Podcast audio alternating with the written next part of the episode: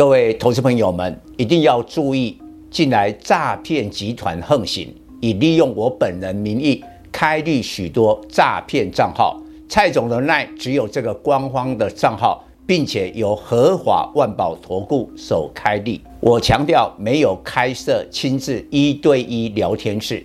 没有技术班教学，没有互委托下单，没有港股、美股及任何衍生性金融商品交易。近年来也没有出书准备。只要看到任何利用蔡总肖像开立的粉丝团，要求做出上述的行为，就是诈骗集团。粉丝们看到一定要帮我们检举，共同抵制。感谢大家。各位粉丝朋友，大家好，我是蔡明，现在是礼拜二盘后的分析。今天攻上一万三千点，上涨了八十七点，这是难得一见，连续两天的反弹。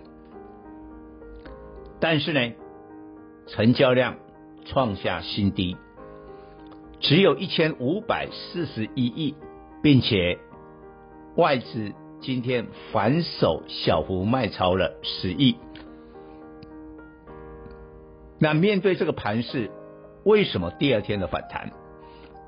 盘前我们有预估，在礼拜二还有到明天的礼拜三是有机会万三的，但蔡总强调，只要成交量没有放大，并且外资假如不持续的大幅买超。我认为万三不见得会站稳，但今天收盘是上去了，所以必然有其他的因素。那我认为今天应该是陆港股市强弹来带动台股。我在昨天礼拜一的专题特别点到了一个特殊的现象，过去的台股。都是跟美国股市挂钩的，但是呢，十月份我们台股是月线大跌了四百七十四点，跌了三趴多啊。但你看人家美国的四大指数，尤其道琼还飙了十四趴，那说即便纳斯达克涨得少，又涨三趴，但是我也我们为什么会跟美国股市脱钩呢？因为我们现在受到的是香港跟大陆的影响，因为二十大之后的情势变化了，所以大陆跟香港的股市在十月份是大跌的，是破底的。我们这时候就不跟美国挂钩，我们就受这边的影响。好，那今天呢？今天香港股市。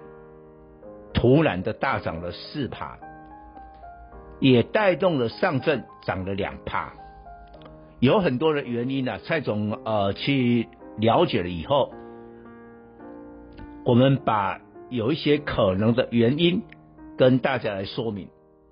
第一个，有人讲，哎，中国的外交部长王毅跟美国国的国务卿布林肯通了一通电话。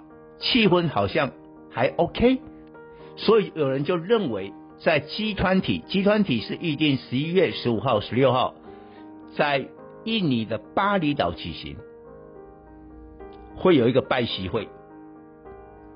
那拜登的话，在 APEC 他可能不会参加了，他有其他的事情会派副总统参加。所以应该是在集团体会议上拜习会，当然现在并不确定了，一定会举行，但举行总是一个好的情况。另外，香港也要努力恢复它国际的金融地位。明天香港有一个国际金融什么大会，所以今天有可能透过陆沪港通的管道。资金呢，从中国跑到了香港来搭台香港股市。